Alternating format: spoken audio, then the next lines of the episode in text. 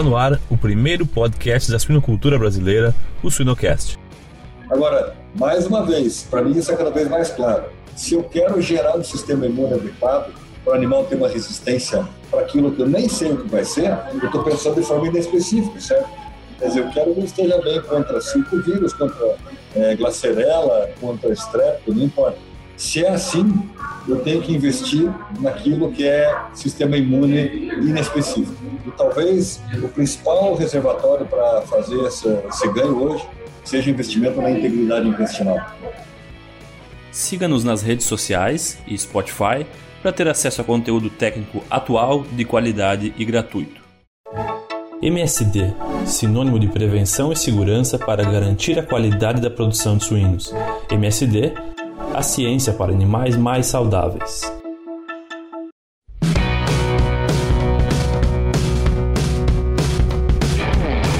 Meu nome é Jamil Facim e o Suinocast só é possível através do apoio de empresas que apoiam a educação continuada na suinocultura. MSD Saúde Animal, EveryPig, Fibro, Ouro Fino e Seva Saúde Animal.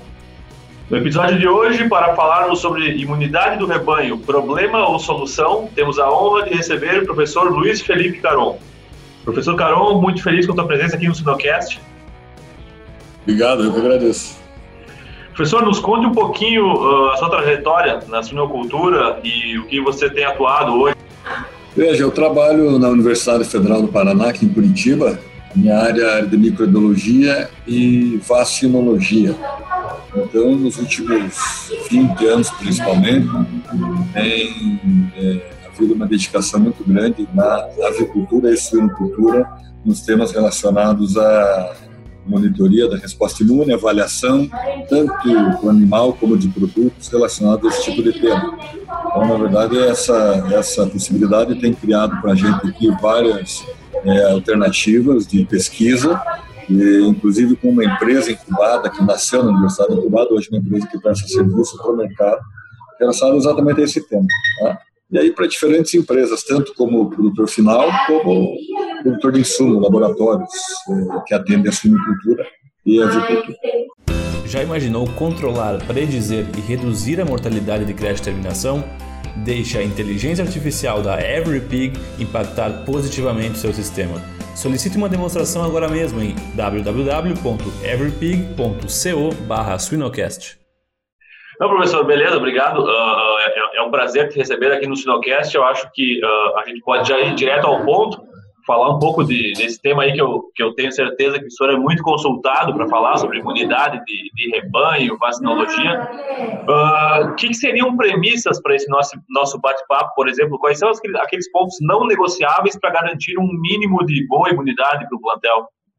Pensando em pontos não negociáveis, se eu entendi o que você quis dizer, é, eu costumo ver uma hierarquia de ações relacionadas basicamente ao manejo que envolve, em primeiro lugar, a nutrição. Eu não estou nem falando da genética, que é algo que já vem pronto para a gente, mas eu me refiro à nutrição e depois à ambiência. Tá? E uma vez nutrição e ambiência, é, entre aspas, resolvido, ou seja, com investimento primeiro nessas áreas, aí a gente vê o que está junto com isso, que é pessoas. E é difícil até de entender como é que pessoas têm a ver com imunidade, mas se a gente analisa até as meta-análises mais recentes que falam de ganho de peso, né? qual o range que nós temos para ainda melhorar em ganho de peso, a gente poderia pensar que nutrição é nosso investimento e não. 60% que tem para ganhar hoje está em ser humano. E na imunidade não é diferente. Então é por isso que nessa escala hierarquia, investir no ser humano, qualidade do ser humano, treinamento, qualidade das pessoas, bem-estar das pessoas, para daí a nutrição e ambiente poder trazer aquilo que é o aspecto da sanidade. É muito fácil falar nisso quando a gente pensa hoje até no nosso coronavírus aí, que é como as pessoas deveriam se proteger, tá? Vivendo bem sem estar tá preocupada, sem estar tá neurótica com nada. Isso aí deixa a gente livre de muitas das coisas. Depois disso, aí vem os contextos específicos, que é vacina, prebiótico, probiótico, óleo essencial, tudo aquilo que é produto. Mas processo vem sempre antes. Perfeito, perfeito. Não, é interessante, eu acho que essa questão da, da gente linkar com o coronavírus é, é, a gente pensar também no estresse, né? Falasse da, da questão da, da ambiência, da nutrição, o animal sob estresse, ele tem completamente a sua imunidade interferida, sua resposta imune seja passiva, ativa ou, ou uma resposta imune mais específica ou uma resposta imune não específica, né? Um animal estressado. É, e o estresse está na moda, todo mundo fala de estresse. Hoje o pessoal de bem-estar bate muito nisso, né? Você vê, assim como eu, essas bobagens desses vídeos que aparecem aí, como se nós fizéssemos a pior coisa do mundo, criando animais industrialmente, e é exatamente ao contrário. Né? Então, ajudar as pessoas até a entender o que é estresse, né? que é uma condição fisiológica para qualquer ser vivo, né? E a gente hoje tem na medicina veterinária ferramentas para medir isso matematicamente. A gente pode medir o que é o estresse e provar que a gente consegue criar minimizando o estresse, porque o estresse tem várias fontes, né?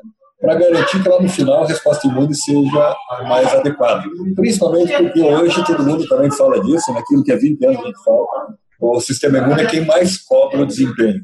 Então, se o animal está focado na resposta imune, ele está deixando de ganhar peso. Perfeito, perfeito.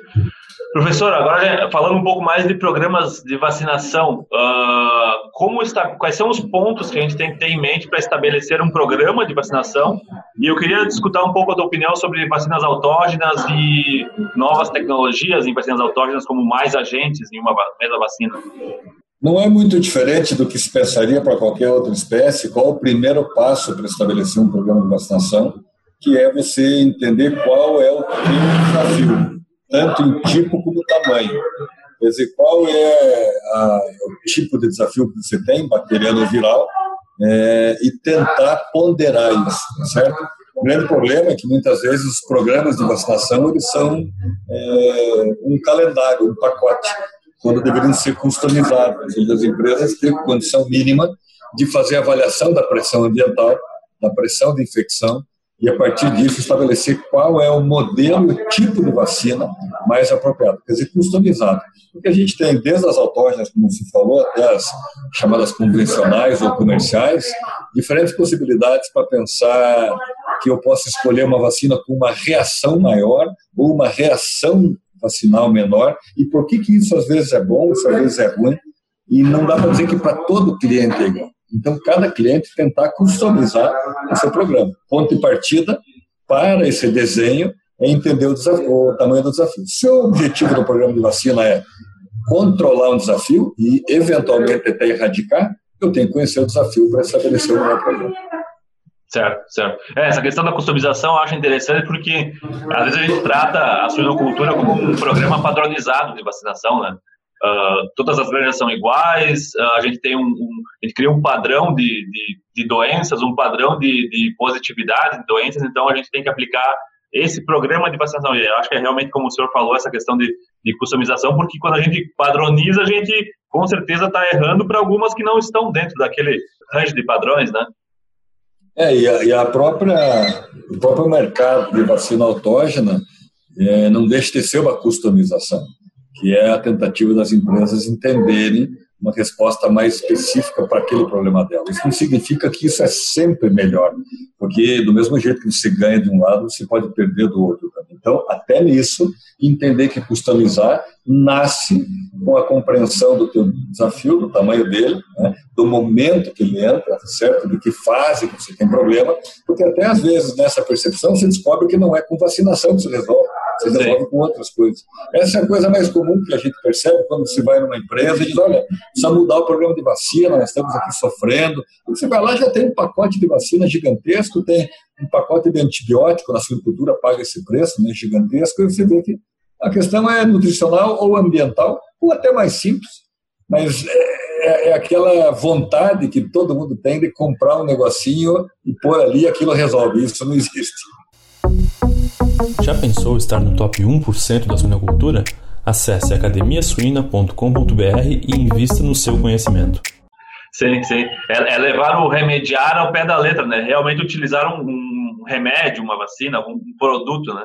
E acho que até já faz um link para uma próxima pergunta que eu tenho. A gente falou um pouco na introdução sobre isso e falamos agora um pouco sobre vacina. Além da vacina e, e essa questão do ser humano que tu falou no começo, o que, que a gente pode fazer e pensar como técnicas, por exemplo, de manejo para melhorar a resistência dos animais e desenvolver um sistema imunológico uh, decente para enfrentar todos os desafios? Essa é uma pergunta que a gente passaria 20 horas aqui falando sobre ela, né? então vou tentar resumir, e óbvio, vou ficar sem falar muita coisa, mas quando você pergunta especificamente melhorar o sistema imunológico do animal, primeiro é ensinar esse animal desde cedo que existe um mundo aí fora para amadurecimento do sistema imunológico acontecer. Isso no suíno acontece intrauterino, começa intrauterino. Então, é, a primeira ideia é saber que eu vou ter um animal lá na creche, às vezes com problema, mas o problema começou na maternidade. E começou como? Com um desafio na mãe dele, talvez não é um desafio, mas é uma nutrição inadequada na mãe dele. Uma nutrição com outro foco, gera aquele crescimento intrauterino retardado, que todo mundo conhece, como um dos exemplos, né? É, então, pensando no animal, é ver lá atrás, desde a maternidade, como é que eu posso melhorar a condição da fêmea. E hoje tem muito trabalho que mostra é, intervenções de manejo de produto na, na reprodutora para melhorar a condição de formação do timo do animal, que para o animal cada vez vivendo mais pode ser uma coisa é, fundamental. É, e depois disso, óbvio, eu não vou nem entrar na questão de é, uma gama de produtos que eu posso pensar em escolher. Beleza? Não estou nem falando de vacina especificamente. Agora, mais uma vez, para mim isso é cada vez mais claro. Se eu quero gerar um sistema imune adequado, para o animal ter uma resistência para aquilo que eu nem sei o que vai ser, eu estou pensando de forma inespecífica, certo? Quer dizer, eu quero que ele esteja bem contra cinco vírus, contra é, glacerela, contra estrepto, não importa. Se é assim, eu tenho que investir naquilo que é sistema imune inespecífico. E talvez o principal reservatório para fazer essa, esse ganho hoje seja investimento na integridade intestinal. Porque se conhece claramente uh, o poder que tem a, a raiz dessa integridade para ligar com outros eixos, tanto respiratórios, né, problemas respiratórios, como nervosos, não importa. E nervosa, não estou falando de doença nervosa, estou falando de comportamento animal, mas isso nasce no intestino. Então, talvez uma grande coisa seja investir em matéria-prima e qualidade da água. Aí você garante um sistema imune que vai dar condições de reagir até aos desafios respiratórios da melhor forma. E aí entra dentro disso para especificamente regular, aí sim a sintonia fina, né? O que, que eu posso fazer pensando no meu problema específico A, B ou C. Essa é a situação pensando no animal. Pensando no ambiente, é aquilo que impacta na possibilidade que ele tem é, em gerar o que a gente chama na imunologia de vacinação natural. Quer dizer, o suíno, o anticorpo materno tem uma importância gigante, exatamente para permitir que ele tenha contato com os desafios reais. Como é que eu faço isso? Dou um tamanho de desafio real adequado. Isso significa vazio sanitário, que é um, um termo bonito, mas quase ninguém usa mais teríamos que chamar honestamente de intervalo entre lotes, né? que o vazio sanitário é uma coisa muito mais demorada. Mas que seja, intervalo entre lotes adequado com o que tem que acontecer ali dentro. Certo. Eu, professor, eu, eu, eu trabalhei um pouco com unidade ao desmame na, na pós-graduação e, e, e, isso meio que abriu um mundo assim de, de ideias e pesquisas e coisas relacionadas a, como tu falou, a integridade intestinal, né? Existem umas pesquisas lá do, do Dr. Adam Moser, nos Estados Unidos, que ele uh, fala de que talvez o, a gente trata o intestino como um segundo cérebro, mas em alguns casos ele pode ser até o primeiro, né? De tantas interconexões que ele tem com o sistema nervoso, sistema imune. E eu acho que muito disso está nessa condição que o leitão é enviado para a creche. Qual é a tua opinião disso? Não tem a menor dúvida. Quer dizer, a gente já está partindo do momento de enviar para a creche, ou seja, do desmando para frente, um momento de estresse fisiológico, né? Já deixamos para trás aquela atenção na mãe, na reprodutora, que vai determinar quem ele é lá na creche também. É, mas essas intervenções é, próximas ao desmame e como ele vai chegar na creche, muito, muito, muito ligadas, e eu digo não só empiricamente, tem pesquisas bonitas, hoje é um negócio bonito de ver como que se prova que o intestino é esse segundo cérebro, entre aspas, ou primeiro, né? É, existe uma linha de um americano chamada é, endocrinologia microbiana, que é absolutamente impressionante quando mostra o tipo de colonização bacteriana que está associada à resposta imune, desde a inata, que veio da mãe, né? Aquilo que ela passou para o leitão, e depois do desmame, principalmente, como que isso determina o sistema endócrino do suíno. O que é o sistema endócrino? É comportamento e ganho de peso. E é óbvio, não tenha dúvida, se é imune, é defesa contra a doença. Então, eu não tenho dúvida que essas fases é, de estresse são fundamentais para garantir o, o, resto da vida, né? toda a vida. Perfeito, perfeito. É, até uh, a gente conversa com bastante agroindústrias do Brasil e sistema de produção, e é impressionante como a creche parece ser sempre um gargalo. Né? A terminação está com conversão ótima, a maternidade está nascendo 15, e, e, e, o, e, a creche é sempre um, um problema. O senhor acha que o problema está mais na creche ou a gente tem muito ainda o que fazer na maternidade, na preparação desse leitão, em termos imunológicos? Tem, eu acho que tem bastante o que fazer na maternidade ainda, tá certo? É, sobre o aspecto nutricional, especialmente, e sobre alguns estímulos que a suinocultura ainda vem muito incipiente, comparado ao que é a avicultura nessa intervenção pré-nascimento, né? O, a ave tem uma condição de fazer uma intervenção e o ovo é diferente, mas a suinocultura é a próxima em relação a isso, que, que, que remete a essa possibilidade de lá na maternidade ainda ter possibilidades de intervenção. Sem sombra de dúvida, muita coisa vai surgir em relação ao produto nesse sentido. E uma vez feito isso, quer dizer, esgotado todas as possibilidades, e não são poucas, né? aí sim, da creche para frente, como você bem falou, percebe-se que aquilo que a gente vê legal, às vezes, e muitos chamam de ganho compensatório, muitos chamam de compensação, de recuperação, poderia ser melhor. Mesmo que a indústria fale assim, não está bem, não estou perdendo, ela não sabe o que ela não está ganhando, não é que não está perdendo. Mas o que, que se poderia estar ganhando a mais? Quando a gente fala de duas casas depois da vírgula, vezes mil, ainda é muita coisa. Por isso que essa intervenção é, do alojamento da creche para frente é, é, um ponto muito crítico, realmente muito crítico, imunologicamente. Certo. É, a gente vê que o pessoal, a, a, fase de terminação parece estar muito boa e ela parece estar representando uma compensação. Tem, tem, tem alguns trabalhos recentes que mostram dessa questão de, de um período de estresse ou um período com uma infecção uh, uh, aguda. Se o animal sobrevive, ele um pouco compensa o ganho de peso, mas talvez essa terminação ótima esteja, esteja sendo uma compensação de uma creche que não foi muito bem, porque o animal chega muito deprivado imunologicamente, o próprio peso, né, o, o score desse animal, o desmame. É, e, e, o que reforça ainda mais essa tua percepção é, é, um animal na terminação, que é reflexo de quem ele foi na creche, que é reflexo de quem ele foi lá na maternidade, e assim por diante, né? Mas que hoje abre esse espaço gigante até para discussão se aquilo que nós estamos fazendo em termos de manejo populacional e ambiental é exatamente o adequado, principalmente num ponto bastante interessante. Eu tenho vários colegas que discutem isso, a gente consegue entender para que lado isso pode ir, que é, será que não existem alguns, entre aspas, desafios que deveriam ficar ali, que são tolerados e aquilo ajuda o animal a se desenvolver? Porque quando você compara o animal que cresce num ambiente, entre aspas, estéreo, ou animal binotobiótico, um animal livre de patógeno, o sistema imune é pavoroso ele precisa de um gatilho para o sistema imune ficar legal. Ele não pode ter um gatilho tão alto que gaste muito. Aí eu vou ter que ter uma compensação muito grande. Mas se esse gatilho for tolerável, é mais ou menos como para a gente, quando se avalia que colocar o pé no chão e o dedo na boca é bom para as crianças. É mais ou menos a mesma coisa. Né? Nós temos que criar um ambiente ideal. Esse ambiente ideal não tem nada a ver com um ambiente sem desafio. Agora, a palavra desafio não pode ser confundida com colonização colonização é uma coisa, desafio pode ser outra, dependendo de como se entende. Sim, sim. E, e, ainda seguindo nessa questão do desmame, porque eu, eu, gosto bastante desse tema, o que, que o senhor acha quando a gente vê granjas aí aplicando um preventivo no desmame, uma dose de um antibiótico de amplo espectro no desmame desse leitão? É, ultimamente a gente tem falado muito disso, né? E eu acho que nem merece a gente entrar no mérito de se é bom ou ruim, porque a palavra já não se aplica, né? Antibiótico preventivo, óbvio que é, nós poderíamos passar mais de 10 horas falando do pulso da suinocultura, de que não tem como criar. Mas a verdade é a seguinte: dá para criar um sistema sem usar esse antibiótico? Óbvio que dá, óbvio. Mas eu tenho que criar uma estrutura em volta que permita que o animal consiga passar sem esse band-aid gigante que eu estou colocando, que é o antibiótico.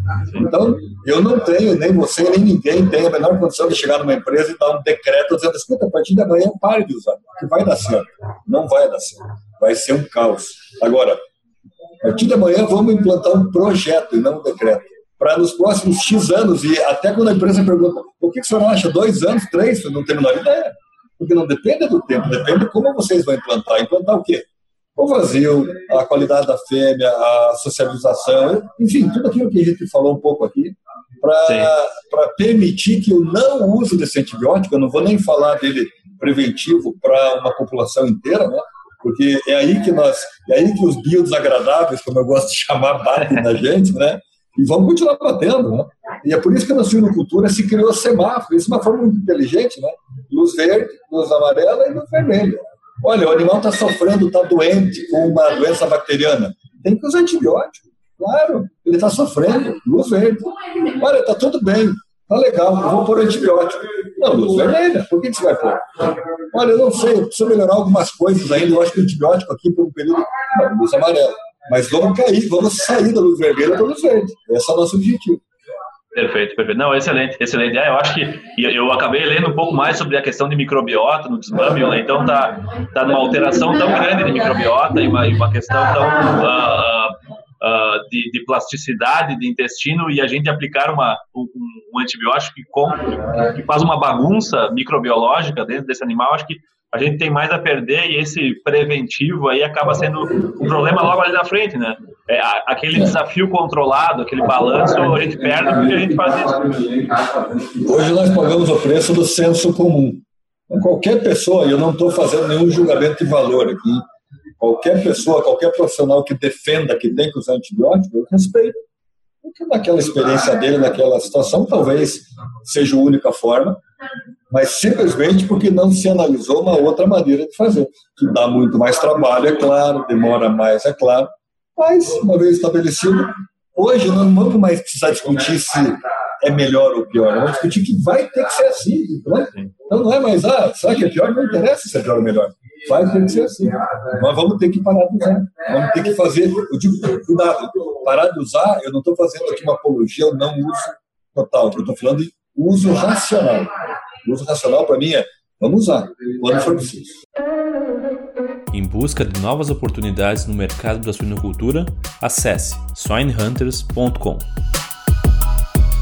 Perfeito, perfeito. Não, excelente. Acho que cada vez mais a gente vai estar usando informações de literatura e, informa e experiências comprovadas com, com análise estatística para as melhores práticas focadas na imunidade do que simplesmente se atirar nos antibióticos. Uso racional, como o senhor falou. Tu fez um comentário, a gente tem vivenciado isso, uh, sei que alguns países também têm feito isso, tanto os Estados Unidos como a Europa, a, abater animais mais velhos, né? Então, uma tendência de se aumentar o peso de abate e, consequentemente, a idade de abate. Que, quais são os, as ideias que o senhor tem relacionado a essa ideia de, daqui a pouco, uma proteção até 20, 22 semanas de idade? Essa é, é uma tendência que a gente tem que pensar mais em, em, proteger esses animais por mais tempo, ou daqui a pouco uma terceira dose de vacina? Ah, não, eu acho que não faz sentido a gente colocar é, como regra. Claro, você está colocando como possibilidade, óbvio, pensando em terceira dose, mas dentro da estratégia de deixar os animais mais tempo até o abate, é óbvio que se você analisar uma curva uma curva de resposta imune, a gente sabe que o anticorpo atinge um pico, dependendo do, programa vacinal, desde a mãe, etc., e vai cair. Isso não significa que o animal esteja desprotegido. E o grande problema é o não uso de ferramentas que expliquem o que é uma resposta imune. Porque a resposta imune não é só anticorpo. A suinocultura ainda está muito focada nisso, mas o próprio colostro, quando se avalia hoje, a gente avalia a transferência de linfócito T para o colostro. Então, a resposta imune um animal que vai viver mais tempo, assim como é para a gente. Né? É, perceba que você não precisa ficar tomando vacina o tempo inteiro para estar protegido. Você precisa, sim, estabelecer uma boa memória imunológica. E o que é uma boa memória imunológica? É você montar um sistema imune adequado, isso é, amadurecer da melhor forma, fazer o programa customizado para ti e baixar a pressão de infecção o máximo possível.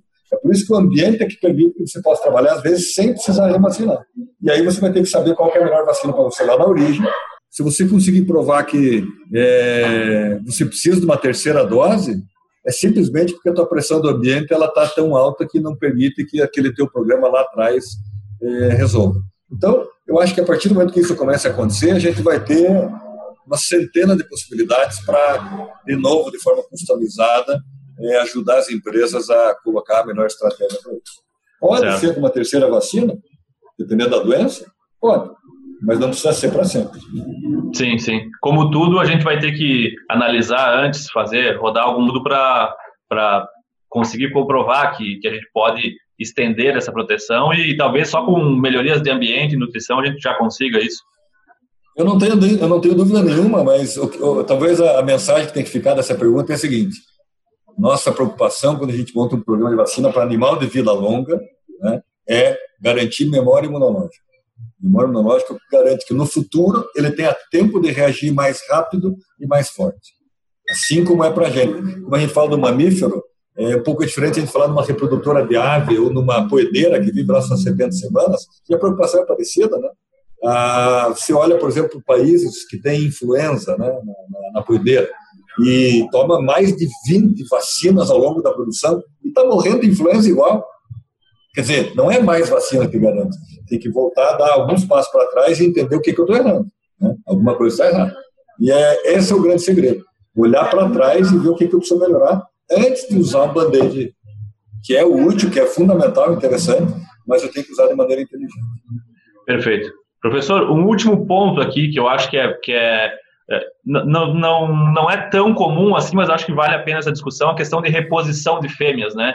Uh, algumas ideias de, de como que a gente pode melhorar a imunidade de um rebanho através do manejo correto da, da ou, a, ou a estabilidade sanitária de um rebanho através do manejo correto de reposição de fêmeas.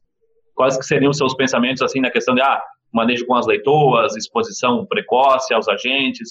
Quais que seriam as ideias é, então, nesse sentido, é, eu acho difícil criar uma regra para todas as doenças, quando a gente coloca aquela, você olhar para o micoplasma, por exemplo, o que significa a fêmea vir livre ou não, é, em que momento que isso entra. Então, garantir o teu rebanho com essas fêmeas que vão continuar entrando depois, é, tentando pensar de forma comum, de novo, como eu disse, cada enfermidade vai ter uma característica própria, né?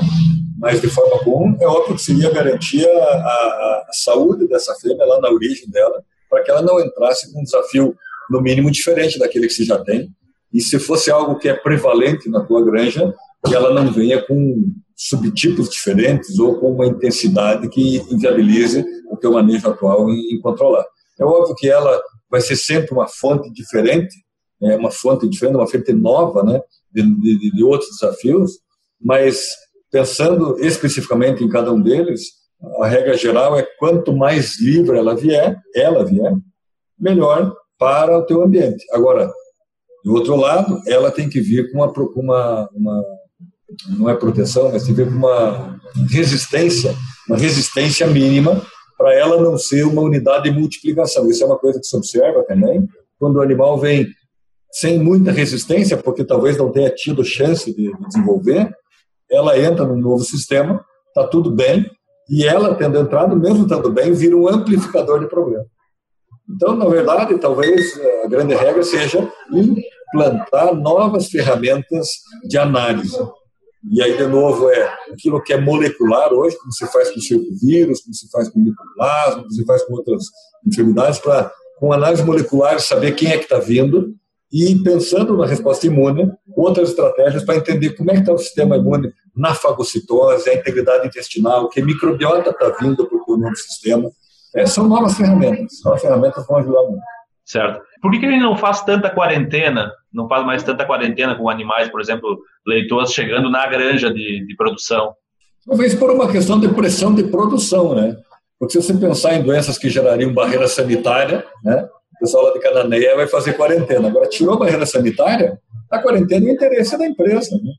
Então, se eu tenho uma pressão por produzir, que é, é, é, o comercial que me cobra isso, a gente sempre diz que o comercial da empresa ferra com o fomento, né? O comercial diz, ó, tem, fechei um contrato, tem que produzir. E não adianta você falar assim, putz, mas eu queria esperar um pouco para ver. Ah, azar teu, manda ver, mas não podemos esperar. Então, a, a quarentena ou não, é, me parece que daria certo se o comercial falasse a mesma língua que o, que o fomento. Né? Certo, certo. Professor, e o quinto sítio? Uma última pergunta aí para a gente fechar. Qual, sua opinião sobre o quinto sítio, desde a questão do, do, da, da logística como um todo, como essa questão de segregação de, de OP1 e, e dos leitões também? É, veja, em relação ao quinto sítio, talvez eu não seja a melhor pessoa para para dar opinião, porque eu não, eu não vivenciei essa, essa realidade, quer dizer, experiência prática para dizer se eu achei melhor ou pior, é, eu não vou poder falar. Então, seria muito teórico em ficar aqui ponderando aquilo que eu possa ter lido, ou achado, ou conversado com os colegas sobre isso. É, toda, toda situação que nessa segregação logística te permita dar mais atenção para cada, cada momento, para cada segmento, se isso te facilita, de novo, pensando sobre uma forma empírica, eu não vejo que isso é uma coisa ruim. Agora, é, se isso trouxer para você uma demanda de pessoas que não consiga cumprir, uma demanda de trânsito que não consiga cumprir, e isso gera o que a gente chama de fatores de risco, quer dizer, abre janelas, de novo, eu acho que vai ter que ser ponderado para cada empresa. Eu acho que para algumas empresas isso pode trazer um grande benefício, pra, como para outras pode ser um baita tiro no pé. Mas eu preciso viver mais essa situação para poder dar uma opinião né, prática, sabe? Certo, certo. Perfeito, professor. Da parte prática era isso. Agora a gente sempre no nosso no Sunilcast a gente fecha com algumas perguntas que não tem a ver com o assunto prático e são são mais para a gente uh, te conhecer um pouco mais. Uh, eu queria te perguntar o que, que tu ainda tem vontade de fazer na vida, professor? O que, que eu ainda tenho vontade de fazer na vida, rapaz? Essa é uma pergunta boa porque a vida já é uma coisa difícil de explicar. Então, talvez a minha grande vontade seja é, um dia de cada vez poder fazer o melhor que eu possa para qualquer pessoa que esteja do meu lado e, consequentemente, isso vai refletir naquilo que é para mim e para quem me cerca, desde a família, os amigos, etc. Então, eu não conseguiria projetar para você uma realização que eu precise ou que eu queira fazer. Por quê? Porque, para mim, a satisfação, como própria definição, significa você estar tá satisfeito. E satisfeito é você estar tá contente. Estar tá contente é porque você se contenta com o que você já alcançou. Cara, eu não sei porque Deus me deu muito mais do que eu preciso para viver e para mim cada dia é uma coisa a mais, entendeu? Então, com todos esses contratempos que a própria vida traz, eu digo contratempo porque muita gente pode viver alguns problemas, né? Eu mesmo não vou também dizer que ninguém vive, mas problema é uma coisa bem diferente, né? Contratempo todo mundo tem. Então, talvez aquilo que você ainda queira viver, ou ainda queira viver, seja poder amanhã mostrar que dá para fazer diferente. Então, é o próximo dia. Excelente, excelente. Ser, ser mais grato do que reclamar, né? É, a gratidão, como se diz a filosofia, não é a maior das virtudes, é a mãe de todas. Né? Excelente, excelente. E uma última, professor Caron, uh, dois livros que o senhor recomenda, um relacionado a suínos e um nada a ver com suínos. eu vou, o pessoal da, da faculdade, isso é engraçado, quando eles me perguntam, os alunos, que livro que tem que comprar, eu digo, compra dicionário da língua portuguesa. Né? Então, já ajuda a saber o que está falando, porque senão o, o cara lá, o granjeiro, não entende. Né? Mas, em relacionado à sinocultura, é, vamos defender aquilo que nós fazemos aqui né? Doença dos Suínos. Nossa, aqui é um livro bacana, um livro prático, um livro que vai sendo atualizado na medida do possível. Eu acho que é muito útil para não precisar pensar. Porque saiu daí começa a ter livros em inglês e tem muito livro dedicado a pontos específicos, né? Sim. Mas eu acho que o Doença dos Suínos nosso aqui é um livro bacana, um livro muito útil que, que, pode ser de grande utilidade. Né? Um deles, né?